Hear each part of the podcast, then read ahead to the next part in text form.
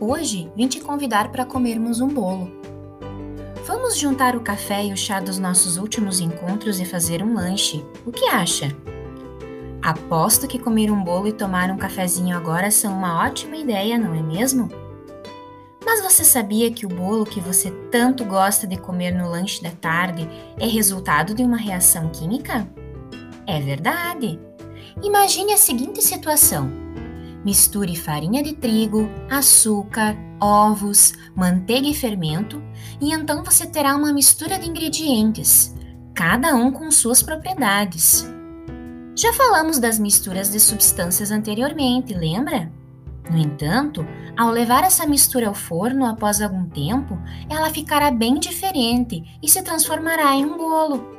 Nesse caso, ocorreram transformações químicas entre os ingredientes e foram formadas novas substâncias, com propriedades diferentes das anteriores.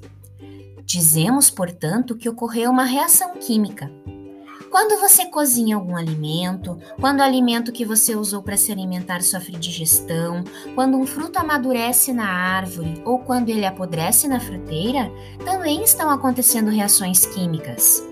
Prova disso é que você é capaz de observar algumas evidências, como por exemplo, mudança de cor, de consistência e de aroma, formação de gases, etc. Um papel queimando também é um exemplo de transformação química.